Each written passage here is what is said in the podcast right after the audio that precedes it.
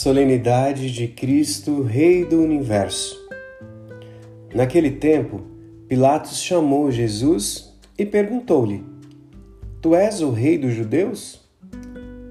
Jesus respondeu: O meu reino não é deste mundo. Se o meu reino fosse deste mundo, os meus guardas lutariam para que eu não fosse entregue aos judeus. Mas o meu reino não é daqui. Pilatos disse a Jesus: Então tu és rei? Jesus respondeu: Tu dizes, eu sou rei. Hoje, pensar em reis e rainhas, para a maioria de nós, significa contos de fada, ou pensar em reis que vivem em castelos, que são ricos, que mandam em um povo. Talvez esses reis poderiam até ser justos mas não deixam de estar acima de outros, acima do próprio povo. Jesus, em todo o Evangelho, nunca fala de si mesmo se declarando como rei, e só neste momento admite ser rei. Estamos num momento bem particular. Ele está sendo julgado, está em risco de ser condenado, vai receber ali uma coroa de espinhos e, como trono, uma cruz.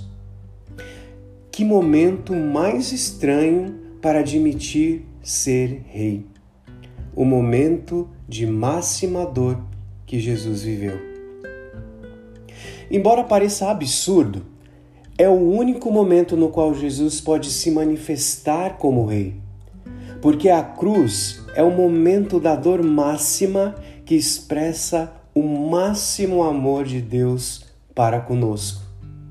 E para Deus, o ser rei é amar. Deus é amor.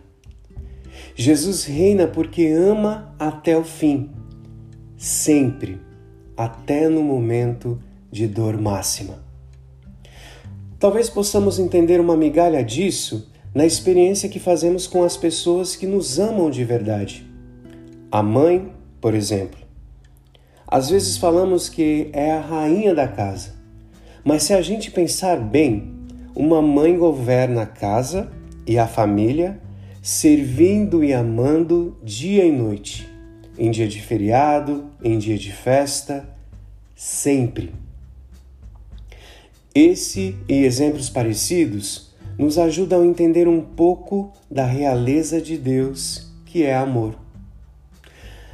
Jesus não diz: O meu reino não está neste mundo mas o meu reino não é deste mundo. Isto é, não é da forma que os homens fazem, no qual um é superior aos outros pelo dinheiro, pelas riquezas, pelo poder, pelas decisões. Jesus continua hoje reinando em todo o amor que se vive, na família, no lugar de trabalho, nas igrejas, nas escolhas, na ajuda recíproca que possamos também nos descobrir filhos desse Rei de amor toda vez que escolhemos o amor, a partilha, o bem, a justiça.